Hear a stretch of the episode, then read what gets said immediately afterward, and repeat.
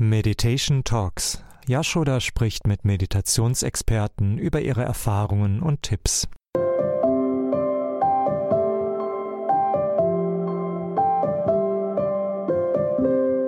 Herzlich willkommen beim Center of Excellence für Meditation. Mein Name ist Yashoda von blissunion.com. Wir haben heute eine Special Edition, nämlich ich habe hier Thomas Andres, die große Ehre, mit Thomas zu sprechen. Herzlich willkommen, lieber Thomas. Sehr gerne. Man kennt Thomas als Meditationslehrer, sehr bekannt im deutschsprachigen Raum und als Bewusstseinscoach. Und heute gehen wir auf dich ein, auf deinen Weg zur Meditation, deine Meditationserfahrung. Ich bin persönlich ehrlich gesagt sehr gespannt. Ich glaube, es wird sehr informativ auch für mich. Willkommen, lieber Thomas. Dankeschön.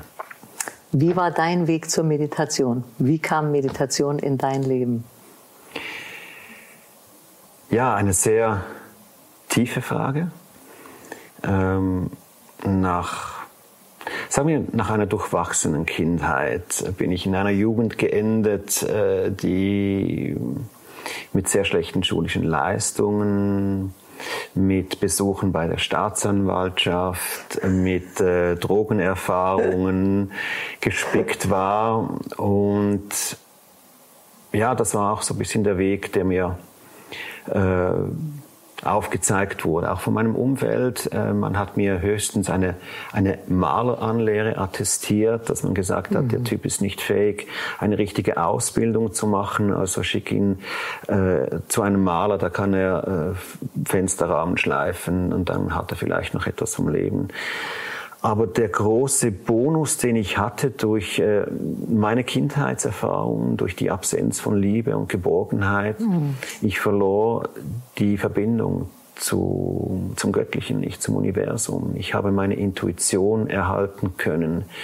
Und das, ist, war, das war eigentlich das, das mich durch meine Kindheit gebracht hat. Das war mein Liebesspender und mein Lebensspender, dass ich äh, die Möglichkeit hatte, mich immer wieder zu, zum Göttlichen hinzuwenden und, und von dort auch Bestätigung zu erhalten, Anerkennung zu erhalten, dass ich es wert bin, auf dieser Welt zu sein und zu leben. Und so kam auch der Tag, als ich mich in, einem, in einer Buchhandlung wiederfand, nichts wissen, was ich da überhaupt machen sollte. Und äh, mich zog es dann in diese Esoterik-Ecke. Und äh, da war ein Buch über autogenes Training und, äh, und Meditation, das ich mir geschnappt habe, auf den Tresen gelegt habe. Und ich mag mich noch komplett an dieses Bild erinnern. Da war das gelbe Buch mit dieser meditierenden Person. Das lag da auf dem Tresen und, und ich frage mich, Thomas, was zur Hölle machst du da? Was kaufst du für so ein Buch? Was gibst du dein letztes mhm. Geld her äh, für, für so ein Buch? Und, und ich habe das einfach gekauft, bin nach Hause gegangen und ich musste das eigentlich vor allem verstecken. Damals war Meditation noch noch verpönt. Wir schreiben welches Jahr damals? Wir schreiben das Jahr 1986, 87, mhm. so um das rum. Mhm. Ja, genau. Und fernab von Internet und allem ja, anderen, ja. von unterschiedlichen, vom Zugang zu unterschiedlichen Meinungen. Man, man lebte die mhm. Meinung, die mhm. Äh, man in der Schule aufgetischt bekam und von den Eltern aufdiktiert bekam.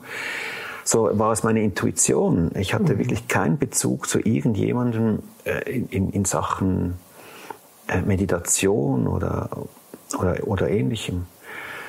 Und ich habe dann dieses Buch mit autosuggestiven Training begonnen, mit Übungen, rechter Arm anspannen, loslassen, linker Arm. Und ich fand das irgendwie lächerlich, aber eine Stimme sagte mir, mach da mal weiter. Und dann kam die Nacht, ähm, als ich auf meinem Bett saß und ich war schon damals sehr musikaffin.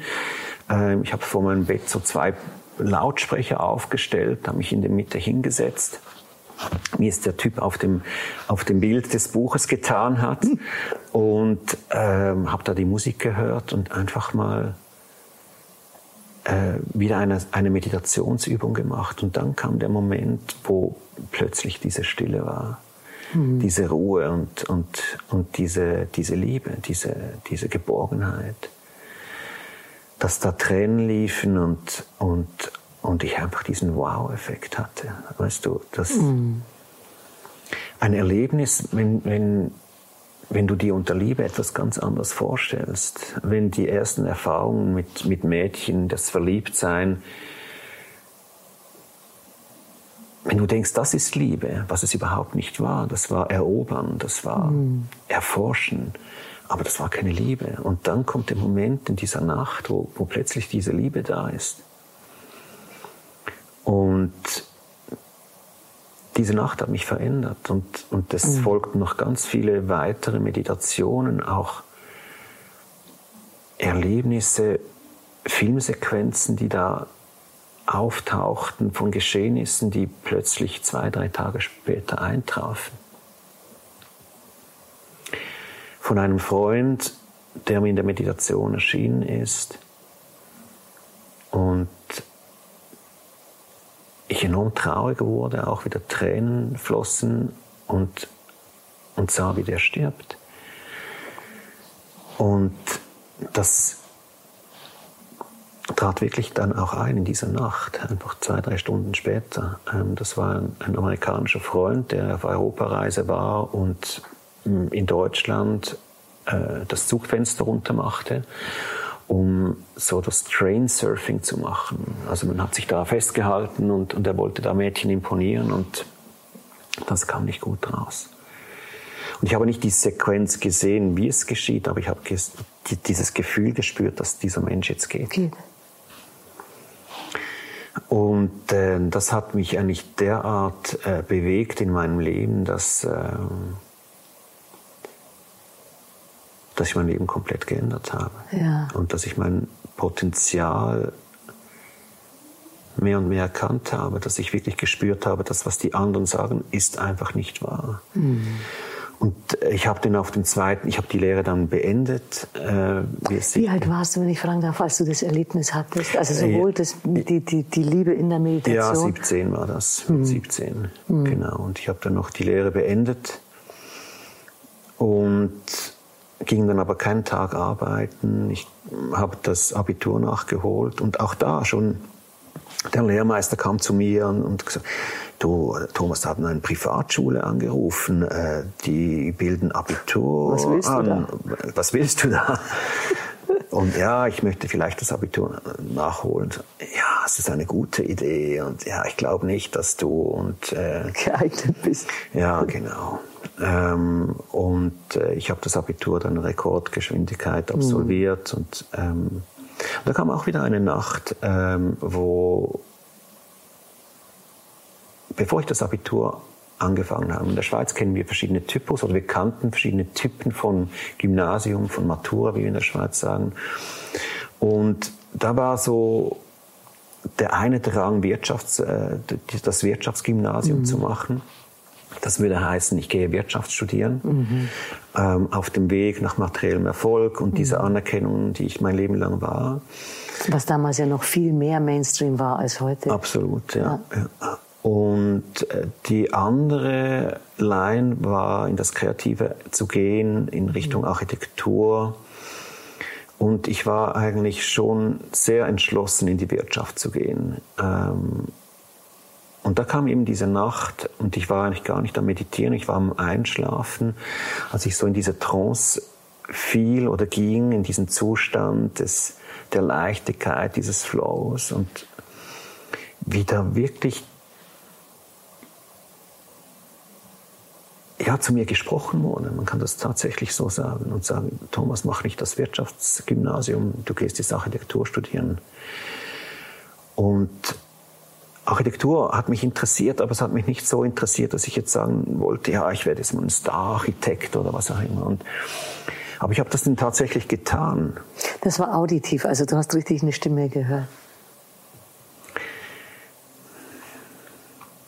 Es war nicht eine Stimme, die man wirklich hört. Weißt du, das wirklich. Es war ein Wissen, oder? Ja, es waren Bilder, es war ein Wissen, es war, es war eine es war nicht eine Stimme im herkömmlichen Sinn. Es ist sehr schwierig zu, mm. zu beschreiben. Es war nicht die innere Stimme. Und wenn ich intuitive Informationen erhalten, ist es nicht, erhalte, ist es nie die innere Stimme bei mir. Mhm, das, das, hattest du vorher gesagt ja, auch, ja. ja. Ähm,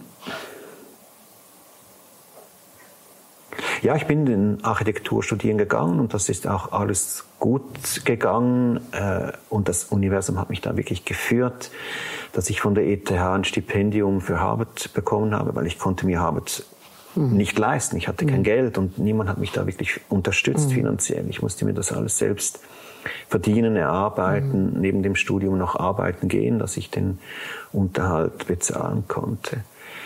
Und als ich in Harvard war, bekam ich da nochmals die Gelegenheit äh, zu verlängern. Und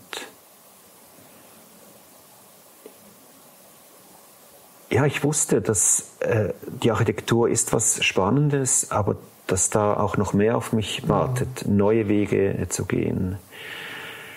Aber in dieser, in dieser Linie ging es dann eben weiter von der Möglichkeit, bei Architekten zu arbeiten, die die Elbphilharmonie gebaut haben, das Stadion in München gebaut haben zum mhm. Beispiel und dann an weltbekannten Objekten, Projekten mitzuplanen und, und mitzuarbeiten. Auch meine eigenen Firmen zu gründen, nicht nur eine, mehrere in verschiedenen Bereichen und alle diese erfolgreich dann aufzubauen. Und die, ich kenne es ja aus meinem eigenen Leben, man wird dann ganz schön weggesogen, gerade wenn es so größere und prestigeträchtige Objekte sind. Es zieht einen eigentlich wieder aus der ganzen yogischen Welt. Nicht, man vergisst sie nicht, aber man ist so beschäftigt. Ähm, wie ist da die Meditation? Ist die dann noch gleichgleisig mitgefahren oder ist sie dann mal wieder abgekippt oder wie war das bei dir? Ja, war genau so, dass äh, sie tatsächlich in den Hintergrund mhm. äh, getreten ist. Aber äh, ich habe mir da auch keine Sorgen gemacht, weil ich der Meinung bin, es gibt eine Zeit der Inspiration mhm. und eine Zeit der Transpiration, das heißt mhm. des, des Anpackens und äh, des, des, des Umsetzens. Mhm. Und jetzt nur in dieser geistigen Welt zu leben, macht wenig Sinn. Wir mhm. haben einen Körper, wir haben Hände und Füße und, und wir sind eingeladen, diese auch zu nutzen. Und das war so der Moment, weißt du, du wirst durch die ETH geführt, du wirst durch Harvard geführt. Ähm, du weißt, was du zu erledigen hast und du hast das Ziel, dieses Studium abzuschließen. Mhm. Und ähm, da war für mich Meditation tatsächlich nicht so wichtig. Es wurde wieder wichtiger, äh, als ich meine meine Firma gegründet habe, meine erste. Mhm. Als ich da wieder frei war, meine mhm. Entscheidungen zu treffen, nicht geführt war von einer höheren äh, schulischen Instanz, sagen wir mal so. Die auch deinen eigenen Rahmen bilden, genau, gestalten, ja, genau. gestalten musstest. Ja, ja. ja. Und da kamen sie wieder, die schlaflosen Nächte, die Orientierungslosigkeit äh, so dass ich zu Meditationskursen ging und das wieder im Eiltempo äh, aufgearbeitet habe, weil das war ich wusste, das ist die Lösung äh, für, für mein Überleben als Unternehmer, ähm, dass ich äh, wieder in diese Ruhe komme, in dieses Gleichgewicht mhm. komme. Mhm. Und äh, von da an war ich wieder voll, voll drin. Also, und ich sage auch, wer, wer viel leistet, wer viel tut, sollte auch sehr tief in die ja. spirituelle Welt eintauchen. Ja. Also wenn man etwas auf der einen Seite sehr intensiv tut, sollte man das auf der anderen Seite eben auch intensiv tun. Und das gilt auch im umgekehrten Sinn. Also wenn du sehr tief in die inspirierende, in, die, in, der, in dieser ins, äh, spirituellen Welt bist, bist du auch eingeladen, all die Inspirationen, die du erhältst, wirklich umzusetzen. Mhm. Und da sehe ich noch ein großes Potenzial, ja. dass sehr viele ja, Leute sehr dann eben in diesem schönen Gefühl verhangen bleiben, in dieser Meditation mhm. und sagen, ah, jetzt bin ich zu Hause und, und ah, es ist so toll und es fühlt sich toll an. Aber das ist nur eine Begleiterscheinung. Mhm. Also das ist nicht das, der Sinn der Meditation. Der Sinn der Meditation ist eben diese Erkenntnisse zu haben, diese Bewusstwerdung und mhm. dann tatsächlich zu agieren. Mhm. Und das finde ich sehr schade, dass das noch sehr ausbaufähig ist bei vielen Menschen, die in der spirituellen Welt äh, beheimatet ja, sind. Ja, ich frage mich gerade, ob dieses ähm, quasi dann Verharren in dieser schönen, ruhevollen, spirituellen Stimmung vielleicht auch noch eine Heilphase ist, weil wenn man meditiert und es, es steht was an zu realisieren, kommt ja auch dieser Funke für die Tat. Ja. Also es kommt ja die Eingebung, wow, ich weiß ja das oder ich kann ja das oder ich kenne ja den oder ich könnte das hier. Mhm. So, und, mhm. und der überträgt sich ja dann. Aber das ist, es sind beide Felder haben Gefahrenfelder äh, oder Gefahrenquellen. Wenn du auf der einen Seite eben irre viel arbeitest, ich glaube von Stephen Covey gibt es dieses schöne Zitat, if you're climbing the ladder of success, you better make sure it, the ladder is leaning on the right wall. Also du bist so damit beschäftigt, in deinem Beruf erfolgreich zu sein und das Außen gibt dir quasi recht, dass man sich in der Äußerlichkeit verliert, aber es wird nie so lange tragen, wenn du es eben nicht mit deinem Sein, mit deinem wahren Sein in Übereinstimmung bringst. Und dann geht es auch wieder verloren, weil es versinkt im Universum wie eine Welle, die aufgeht und abgeht. Und genauso ist eben das andere, wenn ich dann da drin bleibe und, und diesen wahren Impuls, zu dem man ja hofft zu kommen oder zur Intuition, wie du es genannt hast, die dann auch im Außen auszudrücken oder sie nicht ausdrückt, dann ist es wie eine Implosion eigentlich, oder? Ähm, ja, absolut. Es, es zeichnet sich gut. Große Meister machen alles über Schwingung. Ich bin da nicht.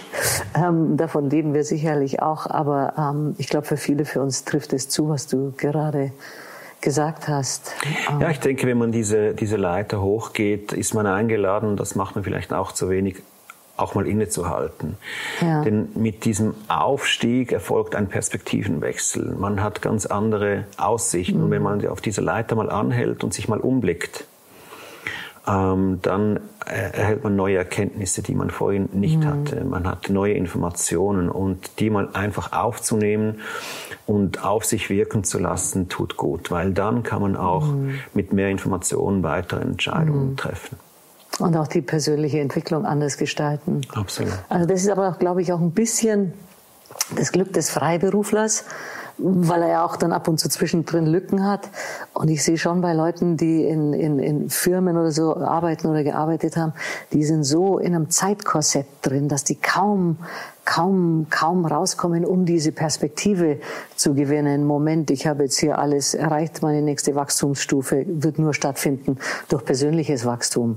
Nicht mehr, indem ich meine äußeren Skills verfeinere. Dazu braucht man auch eine Ruhephase. Wenn du aber permanent von außen gefordert bist, wirst du wie so ein reaktiver Manager. Und dann stirbt das Innere ab und dann ist eigentlich das Ende der ganzen Geschichte damit schon ja, jetzt stellt sich die Frage, inwieweit das gewollt ist. Also die ganze mhm. Unterhaltungsindustrie, was für mich eine Unterhaltungsindustrie ja. ist, Wie das Wort sagt, ähm, ja. weil äh, wenn wir so acht Stunden arbeiten, acht Stunden mhm. schlafen, haben wir immer noch acht Stunden für uns, für unsere Familie, mhm. für unsere Freunde, für unsere persönliche Entwicklung. Also das Zeitbudget ist da. Es ist einfach die Frage, wie wir es nutzen. Und auch während der Arbeit ist das an sich da. Kann ich, bin ich mir mhm. bewusst dessen, was ich tue? Und gehe ich bewusst an eine Sache ran? Äh, oder äh, agiere ich mehr als Roboter, mhm. als, als Produktionsfaktor, mhm. den man äh, akquirieren oder sich dessen entledigen kann? Ja. Und möchte ich ein Produktionsfaktor sein oder möchte ich ja, Mensch schon mal ganz klar nicht.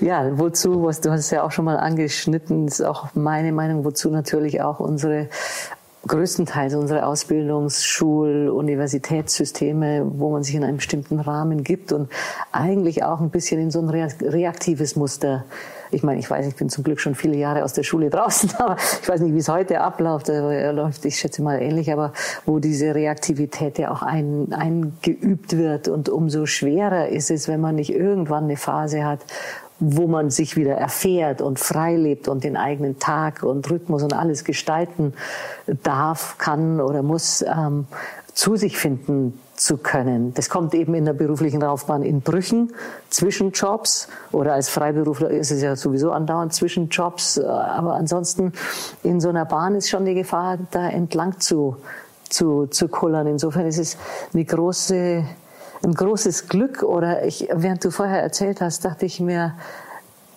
wir Yogis glauben ja alle an Reinkarnationen, so auch ich, ähm, dass da schon einige Samskaras da waren, weil in dem Alter, wo du das äh, erfahren hast, du hast ja quasi das Initiationserlebnis gehabt, in dem du diese Liebe, Ruhe, Geborgenheit, Fülle, Ganzsein, Aufgehobensein, all das erlebt hast, zum einen.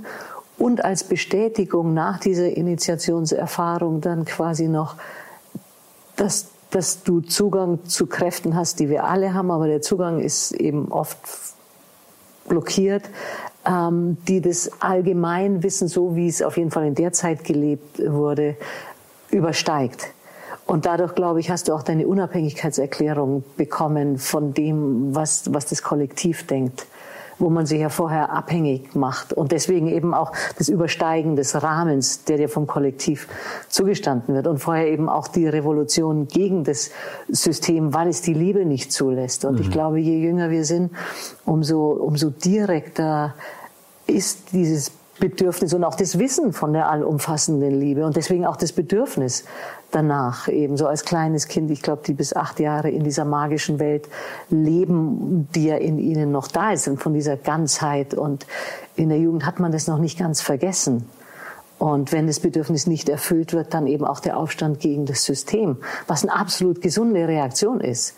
Aber eben in unserer Gesellschaft kein Platz, kein, das, das Wissen ist nicht da, es wird nicht so, so aufgefangen.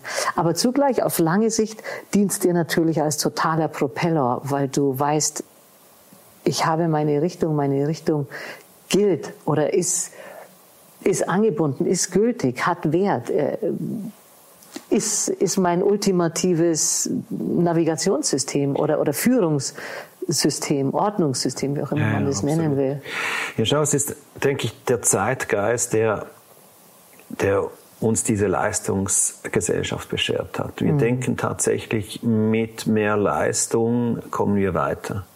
Und in der Physik äh, stimmt das an sich, äh, wenn wir physikalische Formen nehmen, wenn wir Arbeit und Leistung beschreiben aber wir sind Menschen und, mhm. und wir, wir können einfach nicht nur auf eine physikalische Formel reduziert werden. Äh, und es ist einfach mehr. Leistung ist gut. Und ich bin der Erste, der, der Leistung befürwortet, aber eben nicht nur. Mhm. Ähm, es ist diese, diese Balance zwischen anpacken, den Hammer in die Hand nehmen und drauf loshämmern und gar nicht mehr groß überlegen, sondern mhm. wir haben überlegt oder wir haben die Inspiration gehabt, jetzt führen wir aus. Mhm. Aber es gibt eben diese Zeit, in der wir innehalten sollten und wir sollten das täglich tun, ähm, äh, um um uns umschauen zu können auf unserer ja. Leiter, um die Perspektive zu überprüfen und sagen, aha, das sieht ja ganz anders aus, jetzt in dieser Position, wo ich heute bin, im Leben, im Beruf, ähm, sei es als, Familienvater oder sei es als Freund von, von oder je nachdem, wie die Lebensumstände sind, die, diese verändern sich immer und, und dass man das wirklich bewusst beobachtet, wo man sich befindet und, und dementsprechend auch agiert. Und das ist meines Erachtens untergegangen mit der Industrialisierung, ähm, mhm. mit den Kriegen, die wir hatten. Ähm, dass, dass man erkannt hat, wenn man, wenn man auf diese geistige, persönliche Entwicklung verzichtet, dass man die Menschen am besten steuern kann. Und für eine Firma, für eine Vision, für ein Unternehmen äh, so die besten Resultate erzielt. Relativ gesehen. Relativ. Die besten Resultate. Ja, ja, ja, ja, ja. Also äh, auf die Unternehmensziele abgestimmten besten Resultate. Aber was sind die richtigen Unternehmensziele? Das ist wieder die andere Frage. In, in meinen äh, Mentorings ja, lade ich die Leute eigentlich immer einmal mal wirklich zu reflektieren, äh, mhm. wo sie, wo sie im, im Leben stehen und ob sie ob das, was sie tun, wirklich ihrer Berufung entspricht oder ob es mm. eine Erfüllung ihrer Konditionierung ist. Mm. Mm. Perfekt gesagt. Und ja, es kommt, es kommt das Alter, wo man auf der Leiter irgendwo steht und, und sich fragt, ist diese Aussicht, die ich da habe, die richtige? Oder ich habe jetzt materiell gesehen alles, aber ich fühle mich nicht glücklich ja, und ich fühle mich nicht erfüllt. Und da zahlen wir in meinen Augen, Entschuldigung, da zahlen wir in meinen Augen eben auch den riesigen Preis, denn jeder, der auf der Leiter innehält und sich umschaut, ist eigentlich eine Befruchtung auch fürs Kollektiv, wenn wir Vertrauen ins Leben haben. dann ist es ein Addendum, etwas, was hinzugefügt wird und nichts, was, was das System bedroht. Nur wenn das System starr ist, kann eine andere Meinung es bedrohen. Ist das System flexibel und heißt die, den, sagen wir mal, den göttlichen Zugang jedes Individuums willkommen, schöpft es aus der Fülle und auch aus dem Gottvertrauen, hat es diese Ängste dann schafft es einen Plan, der zeitlich immer begrenzt ist, weil sich das alles ändert. Also wir ändern uns, das Kollektiv ändert sich. Insofern ändern sich auch unsere Formen, Handel miteinander zu betreiben oder miteinander uns auszutauschen. Alles ändert sich. Wenn ich da rein ein fixes System setze, dann ist der Endpunkt von diesem System mit der Starrheit gleich auch festgelegt. Mhm. Und ich glaube, wir zahlen, ich glaube, in einem Jahr, ist jetzt schon ein paar Jahre her, hatte der Spiegel viermal in einem Jahr ein, eine Cover-Story über Depressionen und Burnout. Also Burnout, Depression, Burnout, Depression. Mhm. Das ist der Preis, den wir bezahlen ja. für die Effizienz, die wir kurzfristig erlangen. Aber langfristig zahlen wir. Wir mhm. zahlen mit verlangsamtem Wachstum. Mhm. Wir zahlen mit, mit minimierten Einsichten in in die Struktur des Lebens, die wir dann ja auch quasi anzapfen könnten für wie gewinnen wir Energie, wie für neue Lebensformen insgesamt. Mhm. Und der Verzicht, also die, die eine Vision des Unternehmens, die die Visionen der Mitarbeiter ausschließt, schöpft nicht, in meinen Augen, schöpft nicht aus der Fülle. Mhm. Ja, schöpft da, nicht aus der Fülle. Da, da sprichst du ein, ein ein großes Thema an und, und das Stichwort Vision ist ein, ein, ein sehr wichtiges Wort. Mhm. Also ich, ich lade die Leute äh, immer wieder ein, auch eben in, in den besagten Mentorings. Ich stelle die Frage, welcher Vision willst du dienen? Ja. Oder ist die, die Vision deines Unternehmens, entspricht die, die Vision auch deiner Vision? Mhm. Und oftmals tut es das nicht. Ja. Und es tut es deshalb nicht, weil die Leute gar keine Vision haben. Ja. Oder Vision falsch verstehen. Also wenn ich die Menschen frage, was ist denn deine Vision, dann kommt in 80 Prozent von den Fällen ja Familie, mhm. schönes Zuhause, vielleicht noch ein schönes deutsches Fahrzeug, Urlaub ähm, an den besagten Orten oder an den angesagten Orten. Und das ist keine Vision. Äh, eine Vision hat immer damit zu tun, etwas zu geben. Ja. Also in das Kollektiv einzuzahlen. Einen sinnvollen, also und es zu erweitern eigentlich auch. Ja. Mhm. Und, und 80 Prozent habe ich gesagt, was die für eine Vision haben. 99 Prozent definieren ihre Vision, etwas zu erhalten. Und, und man sieht es auch beim Gebet zum Beispiel. Gott gib mir, Gott mach, Gott tu. Aber es gibt fast kein Gebet, wo man sagt, Gott, ich gebe mich hin. Mhm. Gott, wie kann ich dir dienen? Oder Universum, wie kann ich dir mhm. dienen? Oder mhm. welche Instanz auch immer du ansprechen magst. Und genau das ist doch die Essenz, dass ähm, es ist ja auch ein universelles Gesetz wenn ich gebe, dann erhalte ich. Mhm. Wenn ich nehme, dann wird mir genommen. Und ein Burnout, eine Erschöpfungsdepression ist eigentlich nichts anderes als die logische Konsequenz vom ständigen Nehmen, von, vom Anhäufen von Oder sich vom, vom Behindertsein, sich zu fühlen, ja. sich aus sich zu schöpfen oder aus genau. dem Universum ja, zu schöpfen ja. und geben zu dürfen. Eigentlich das Gebeverbot weil ich in einem kleinen festen Rahmen sitze, wo keiner Wert drauf legt, was ich gebe. Und die Visionslosigkeit der Gesellschaft ist in meinen Augen viel mehr ein, ein, stellt sich viel mehr als psychologisches, psychotherapeutisches, psychoanalytisches, was auch immer, Problem dar, als eine belastete Vergangenheit. So, das ist aber auch noch nicht in unserem System so richtig angekommen, weil es geht immer um die Vergangenheitsbewältigung was auch seinen Platz hat. Aber ohne eine Vision meiner Zukunft habe ich keinen Sinn im Leben. Ja, es ja und, und es ist ja auch so, dass man eine Vision nicht entwickelt, sondern eine Vision ist an sich die Erkenntnis, weshalb ich auf diesem Planeten mhm. bin. Welche Aufgaben habe ich zu erfüllen? Weshalb sehe ich so aus, wie ich aussehe? Welcher, weshalb habe ich diesen Intelligenzquotienten und weshalb habe ich diese physische Statur. Mhm. Da ist ein Plan dahinter. Mhm. Du hast das mitbekommen, um deinen Job auszuführen. Und wenn du den erkannt hast, mhm. ähm, dann kannst du eben aufgehen, dann kannst du eben in dieses Glück, ja. äh, in dieses Glück eintreten. Also eine Vision ist eigentlich der, der Grundstein überhaupt für ein glückliches Leben. Lieber Thomas, ich merke, ich könnte mit dir in das Visionsthema total reingehen. Ich würde mal vorschlagen, dass wir uns dazu nochmal gesondert unterhalten, weil ich halte das für auch ein extrem wichtiges Thema für das Wohl dieses Planeten und all seiner Einwohner.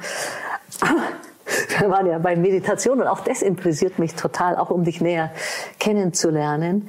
Ähm, du bist in meinen Augen quasi gesegnet worden mit diesen beiden Erfahrungen, die du damals hattest, die, die Meditation oder Initiation in die spirituelle, spirituelle Welt, dass du das, wonach du sehnst, aus einem vertikalen Bezug bekommen kannst und dadurch deine horizontalen Abhängigkeiten minimieren oder auflösen kannst, was ein ungeheurer Freiheitsfaktor ist.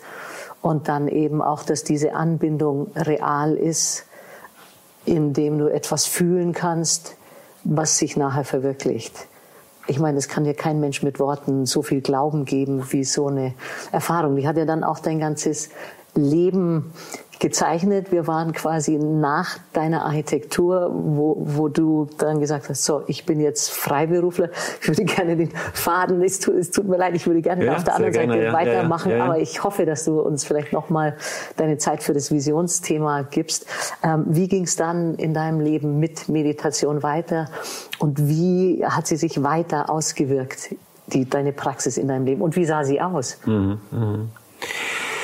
äh ja, es war so eine, eine Renaissance, eine Wiederentdeckung der Meditation mhm. mit der Gründung der, der ersten Firma. Und äh, ich bin dann in viele Schulungen gegangen äh, über Meditation, über Hypnose, über mhm. NLP, über Coaching. Äh, habe da einige Dinge äh, durchlaufen und mir so einen großen Grund Wortschatz sozusagen angeeignet. Äh, und ich habe eigentlich seit dem Tag mehrere Projekte geführt. Also einerseits meine Unternehmung, andererseits auch meine spirituelle Entwicklung. Und es hat sich da schon in den Ausbildungen offenbar gezeigt, dass die Leute mit meiner Meditation etwas anfangen können. Ähm, aber ich habe das sehr lange nicht, äh, nicht angeboten, außer in, in Schulungen, wo ich als Schüler mhm. war.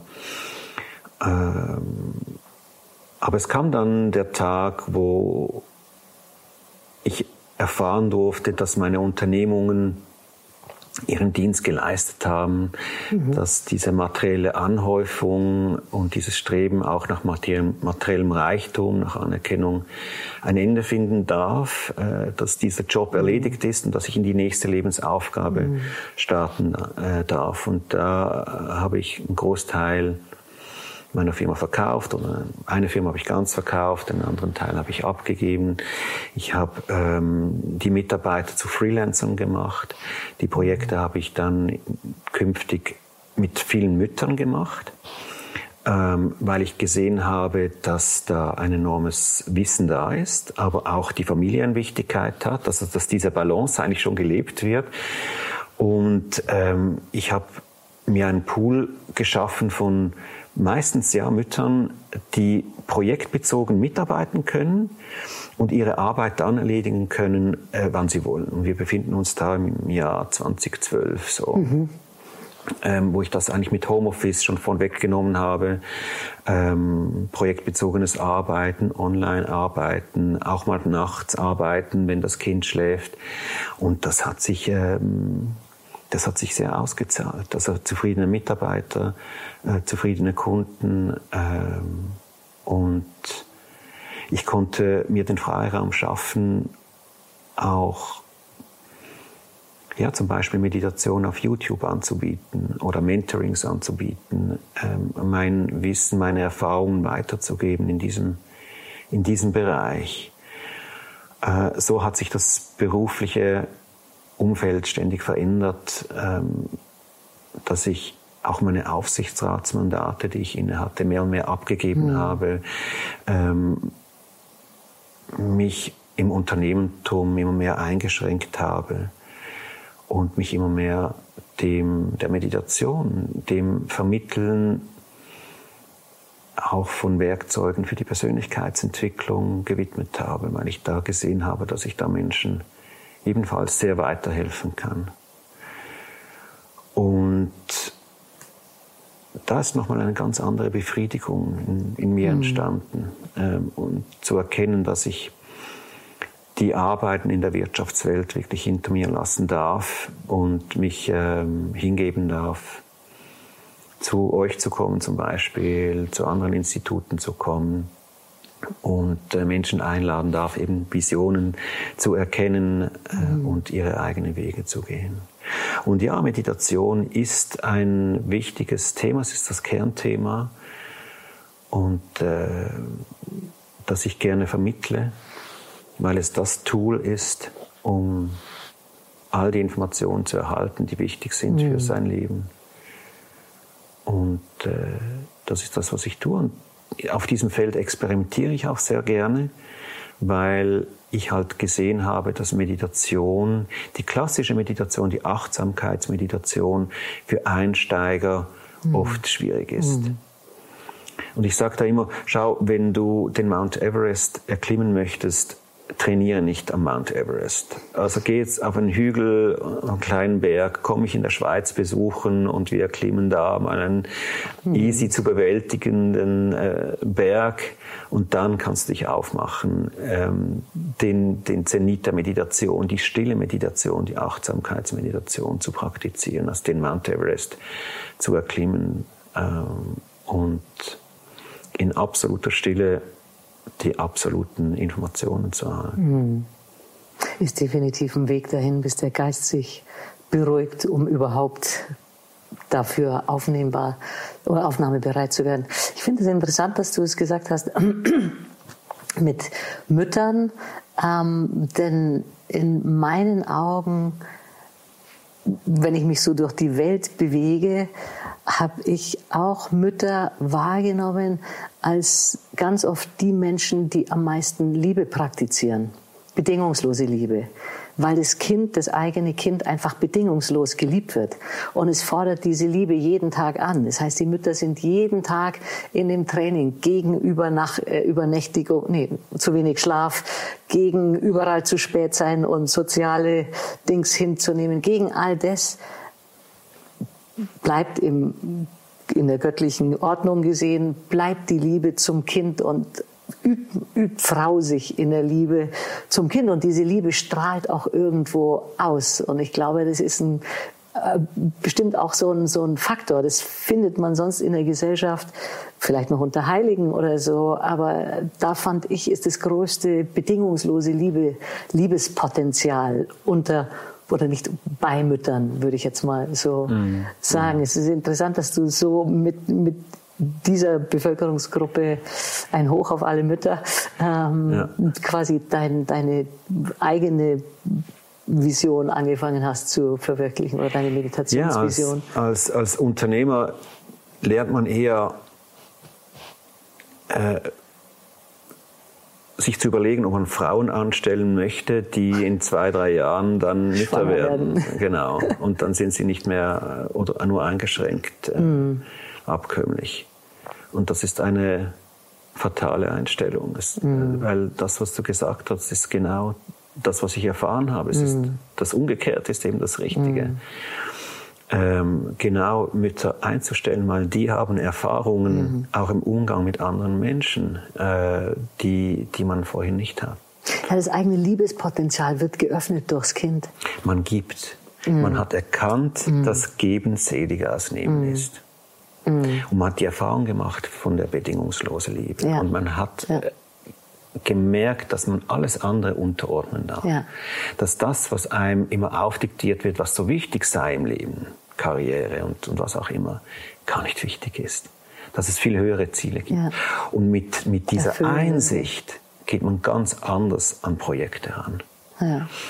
Äh, und schlussendlich hat man viel zufriedenere Kunden, weil in diesen Projekten Liebe steckt. Ja. Es steckt Hingabe drin.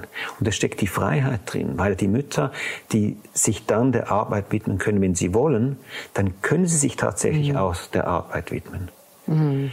Und, und das spüre ich in, in der Zusammenarbeit mit, mit diesen Freelancern. Ähm, und ich spüre das in der Zusammenarbeit mit dem Kunden. Mhm. Und das Konfliktpotenzial gegenüber beiden Seiten ist praktisch null. Mhm. Mhm. Und, und für einen selbst lässt das einen auch ruhiger werden, ausgeglichener werden, souveräner werden. Man geht viel ruhiger an Sitzungen und weiß, eigentlich ist das gar nicht so wichtig. Es gibt viel höhere Ziele, viel höhere ähm, Absichten im Leben, wie jetzt da eine erfolgreiche Sitzung äh, zu haben.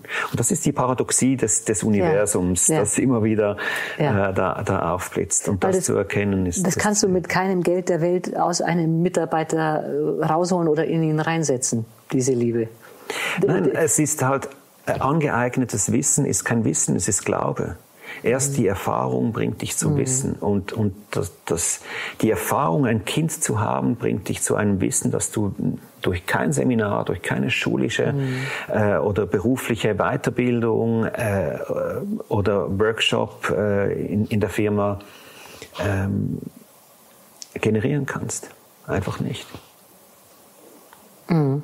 Und es strahlt aus und es zieht an. Ja. Diese Qualität, die ist vielleicht nicht fassbar oder greifbar, aber sie. Es ist ähm, die praktische Anwendung der universellen Gesetze. Mhm. Mhm. Und auch die, die, universellen Gesetze sind oft, ähm, wenn ich mit Menschen darüber spreche, äh, die kennen die in- und auswendig und ich spreche mit ihnen darüber und im nächsten Schritt brechen sie es genau. Weil es einfach im Kopf drin ist, man sollte, aber es wird nicht gelebt, weil man es nicht erfahren hat. Das ist so ein interessanter Punkt. Das wäre gleich nochmal ein ganz, also ein themenfüllendes oder abendfüllendes weiteres Gesprächsthema.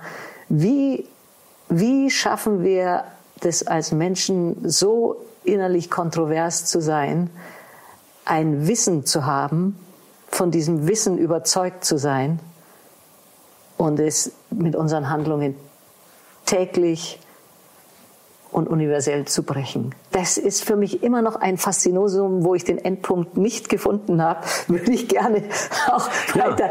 mit dir drüber ja, reden. Du fasst ja an den Kopf und, und das ist absolut richtig, weil es eben im Kopf stattfindet und nicht im Herzen. Mhm. Also man nimmt das intellektuell auf und verarbeitet es verstandesorientiert, aber nicht eben mit dem Herzen. Ja, aber es geht ja nur deswegen so tief, ähm, also ich bin zum Beispiel durch Yoga zur, zur Yoga-Philosophie gekommen, weil als mein Lehrer angefangen hat zu reden, der hat, also erstens mal dachte ich mir, wann hat der in mein Hirn reingeschaut und wieso weiß der alles? Und dann war das aber über meinem, way over my head. Mhm. Ich, ich, er konnte Dinge in einem Satz ausdrücken, was bei mir so eine Problemwolke war oder, oder so eine quasi quere Kuddelmuddel. Und ich wollte es dann aufschreiben und dann kam schon der nächste Satz und dann konnte ich nur den halben Satz mehr merken und konnte das Ende nicht mehr finden. So, es war so über dem und man nennt es eben Instant Transmission. Dein Herz vibriert. Es gibt ja diesen schönen Spruch, es gibt deine Wahrheit, es gibt meine Wahrheit und es gibt die absolute Wahrheit. Und die absolute Wahrheit, die schwingt in uns allen und, und, und wir sind in Resonanz damit. Und ich habe dieses Schwingen gehabt. Es war in meinem Herzen war klar, dass der von damals wusste ich noch nicht diese Unterscheidung, aber für mich war klar, dass der von der Wahrheit spricht. So und das hat auch die Tiefe meines Engagements mit Yoga, Meditation und sonstigen ausgemacht. Also insofern irgendwo kommt's ja im Herzen an. Sonst wären wir wahrscheinlich alle, wir jetzt hier alle nicht da. Aber trotzdem findet auf großer Linie und auf großer Ebene dieser Bruch immer noch ja, statt. Ja, ja, ja, genau. I don't get it.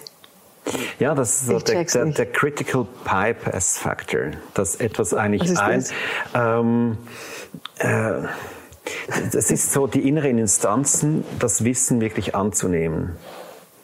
Äh, mhm. und, und wenn wir Informationen erhalten, dann gleicht das unser Unterbewusstes ab, richtig oder falsch. Wir haben Glaubenssätze, wir haben Wertevorstellungen und durch diesen Prüfstein müssen diese Informationen gehen, bevor wir sie annehmen, bevor wir sie auch im Herzen annehmen.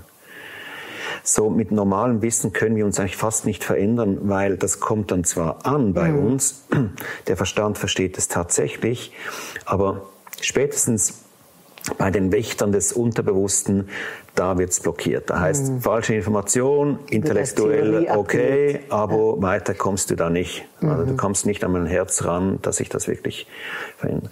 So, eben nur die Erfahrung, die Erfahrung ja. äh, kann diesen, diesen, diesen Faktor wie umgehen so diesen mhm. Bypass äh, mhm. generieren. Oder dann auch Hypnose. Hypnose kann das mhm. auch. Äh, mit Hypnose können wir ähm, diese inneren Wächter eigentlich wie, wie, wie umgehen. Mhm. Und deshalb funktioniert Hypnose eigentlich sehr gut, wenn wir Dinge verändern möchten. So für Kurzzeittherapien, äh, Rauchen, Rauchentönung oder schlechter Marotten mhm. da abgewöhnen, funktioniert das sehr, sehr gut. Eben weil wir diese inneren Instanzen umgehen können und gleich zum Kern der Sache kommen. Ähm, weil durch Hypnose zum Beispiel das Unterbewusste das als Erfahrung Aha, wertet. Annimmt. Ja. Mhm. Weil es nicht unterscheiden kann zwischen ja. der Imagination oder der Visualisierung genau. und, und, ja. und der, in Anführungsstrichen, realen ja, genau. Erfahrung. Und das mhm. macht das äh, Fernsehschauen auch so gefährlich, by mhm. the way ja. ähm, weil wir auch in einen hypnotischen Trance-Zustand gehen. Vor allem wir, abends. Ja, genau. Nach ja. der Arbeit setzen wir uns mit dem Bier mhm. und Chips hin mhm. und ähm, wir gehen in eine Art Meditation und einen ja. hypnotischen Trance-Zustand und das ist eben ganz gefährlich. Und dann werden es wir geht gepusht. direkt ins Unterbewusstsein rein. Und das ähm, solche Art äh, von Meditation äh, oder Zuständen, Trancezuständen, die begegnen uns immer wieder im Leben. Äh, eben zum Beispiel beim beim Fernsehschauen, wenn man dann fragt, was hast du eben geschaut? Äh, Weiß ich gar nicht mehr. Ähm, ja. In all dem Müll, den ich schon gesehen ja. habe, ist es auch ja. untergegangen. Ja, aber man ist gar nicht mehr bewusst bei der Sache. Mhm. Also mhm. das Bewusstsein hat sich abgeschaltet und der Bypass-Factor wurde aktiviert und all die Werbung und all die mm. Bad News, die uns da rein gepusht werden. Und da frag dich mal, ähm, woher zum Beispiel Meinungen entstehen. Weshalb hast du zu politischen Vorgängen genau diese Meinung? Eine reine Informationsweitergabe hängt von den Quellen ab, die in mein Hirn reinlaufen oder in, über meine Sinnesorgane reingehen. Genau, und, und wenn, mhm. wenn du da in diesem tranceähnlichen Zustand bist, dann nimmst du das als ja, Erlebtes wahr und, und mhm. das ist dann einfach so, Punkt. Und übertrittst es, äh, vertrittst es auch als Überzeugung, weil du keine eigene Überzeugung hast.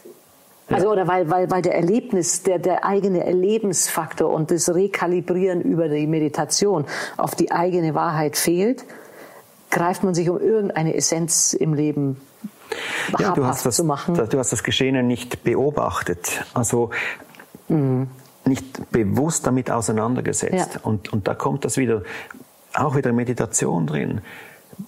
Ob du jetzt in dieser Umstellung drin bist oder durchs Leben gehst, beobachte einfach mal neu, neutral.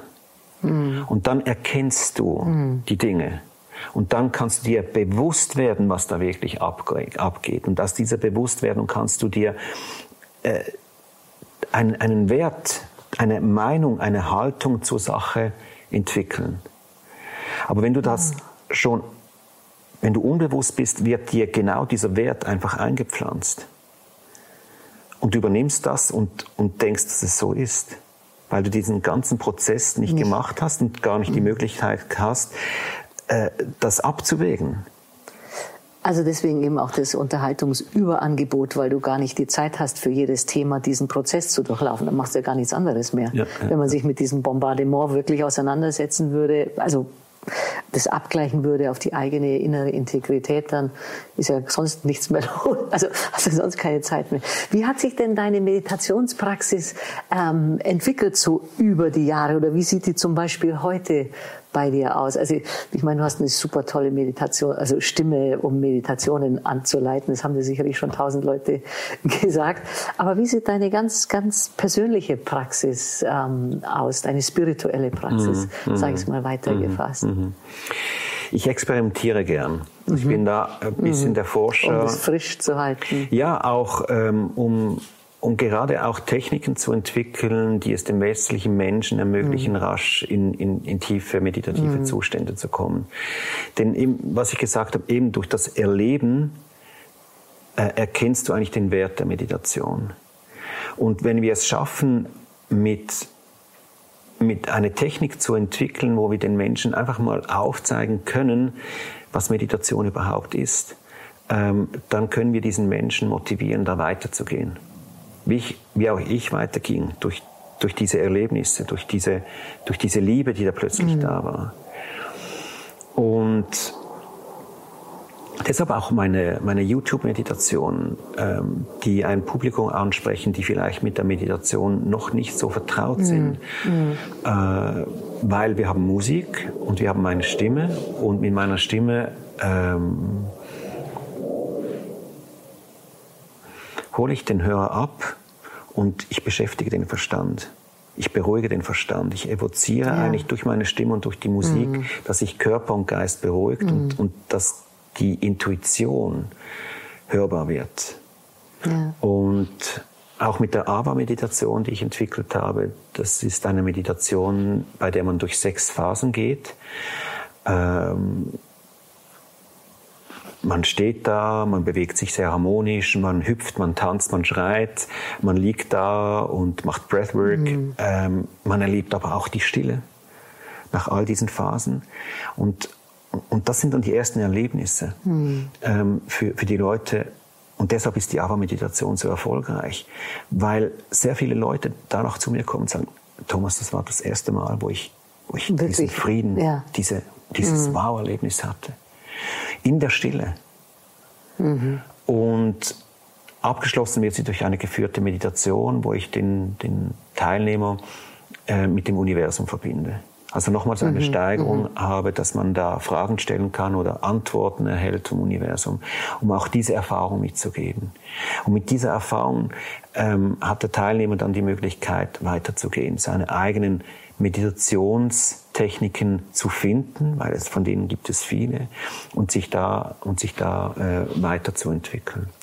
Und bei mir ist es so, ähm, ich habe meine Rituale morgens zum Beispiel dass ich äh, gerne in den Garten gehe, mich nach der Sonne richte äh, und einfach die Wärme der Sonne spüre. Auch im Winter spürt man die.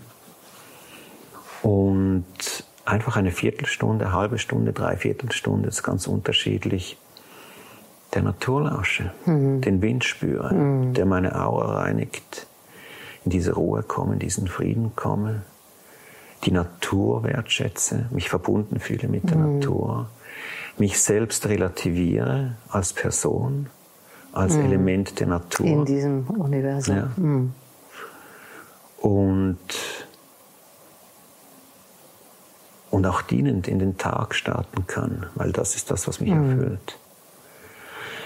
Und äh, abends habe ich auch ein Ritual, das ich sehr gerne mache, ist, ähm, dass ich oft drin bin, ähm, zu Musik meditiere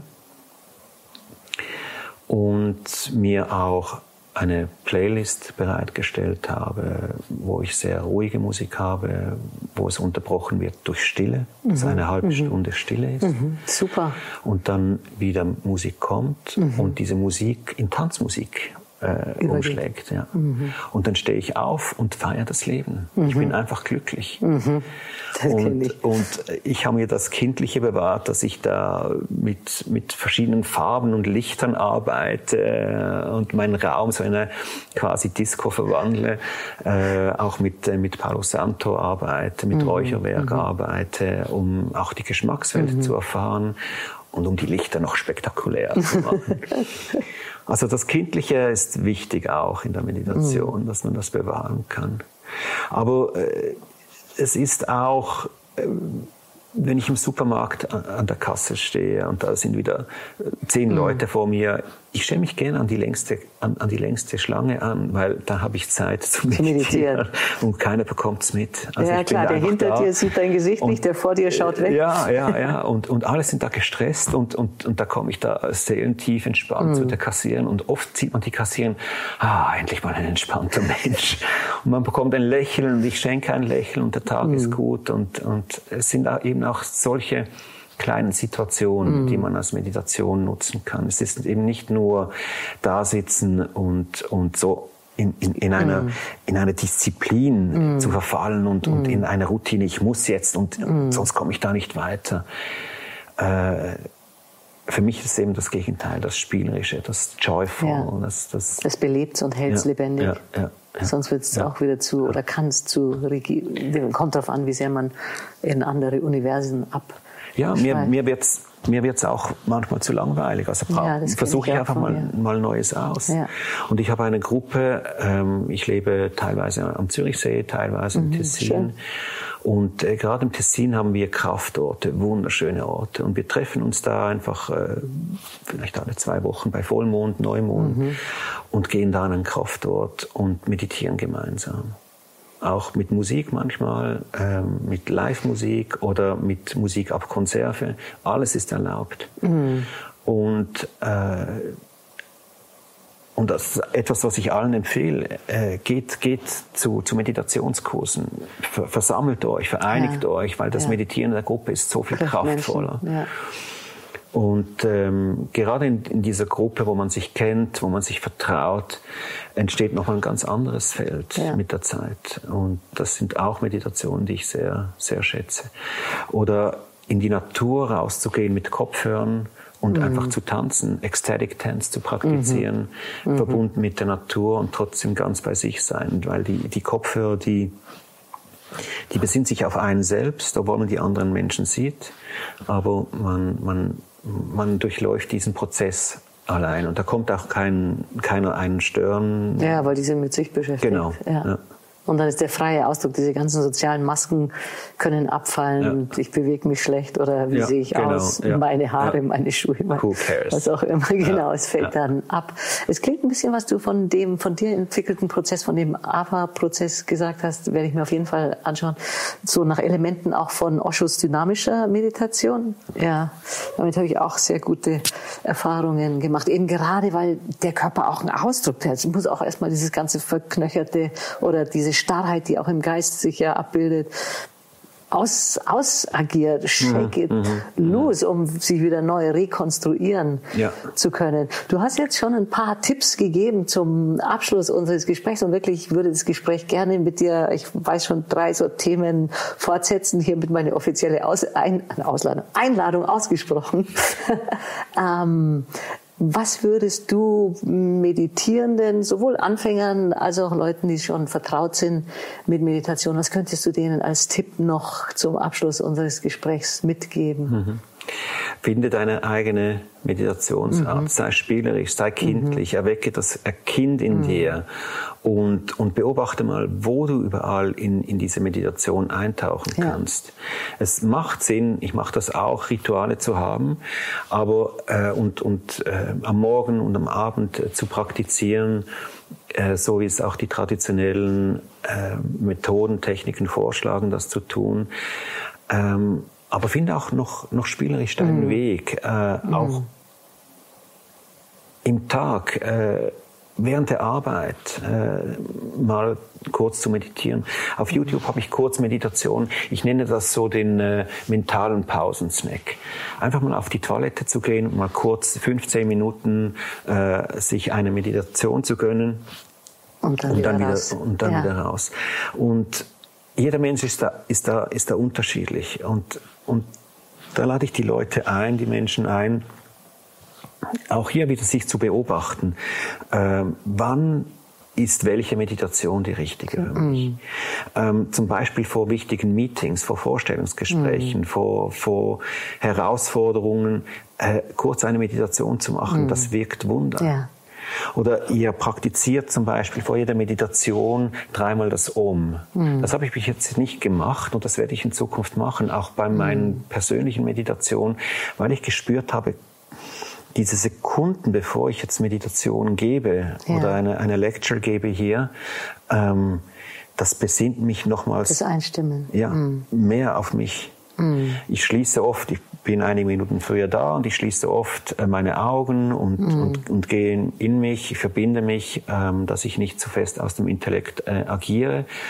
Aber zum Beispiel das dreimal um ist äh, eine, eine wunderbare Idee, äh, die ich euch jetzt einfach klaue Willkommen. und, über, und übernehme, weil sie einfach fantastisch ist. Mm. Also ähm, es bringt mich äh, so in, in, eine, in eine Ruhe rein. Äh, es schließt die alte Handlung ab, ja. gibt dir einen Zwischenraum und öffnet dich für, für, für das Nächste. Auch was du gerade gesagt hast, die Meditationen am Tag. Ich meine, wenn man morgens meditiert, man hat schon, spürt sehr den Unterschied, aber dieses äh, angehäufte Energieniveau und Bewusstseinsniveau, Triples out so ja. über den Tag. Und gerade wenn man dann in, was weiß ich, an der Supermarktkasse meditiert und du bist schon tausendmal aus deinem Supermarkt rausgegangen und jetzt machst du das erste Mal und das sind nur drei Minuten oder irgendwas. Du merkst einfach den Unterschied im Rausgehen. Ja, also da wird's noch mal, da wird die Wirkung, wie du sagst, so diese Erfrischungssnacks, äh, wird die Wirkung dir noch mal so bewusst und auch ja. die, die, der Wert und der, der, der Qualität, die Qualität der Meditation. Aber ich finde das einen sehr, sehr schönen Punkt, den du angesprochen hast, ähm, das spielerisch zu machen und sich selbst eben die Selbstliebe zu haben, sich da abzuholen, wo, wo man ist, weil wenn der innere Aufruhr ist und man ist voll sauer oder wütend und man möchte am liebsten irgendjemanden dann ist es extrem schwierig, sich da ruhig hinzusetzen oder es kann dann auch eher so impulsiv wirken und das über eine Bewegung. Tanz ist extrem freudenbringend. Mhm. Also mhm. so und eine gute mhm. Vorstufe und auch eine gute Nachstufe von von Meditation. Ja. Also ja. vielen Dank. Sehr gerne. Ich habe das sehr geschätzt, dich hier live zu haben. Danke, dass ich, ich hier sein durfte. War sehr herzlich willkommen. Freudiges im, und anregendes Gespräch, das wir noch im Namen aller, das wir gerne fortsetzen. Sehr gerne. Und ähm, für euch. Ihr habt all die Werte, die Thomas euch mitgegeben hat, gehört, praktiziert es und wir freuen uns auf ein weiteres Treffen und Wissensteilen mit dir.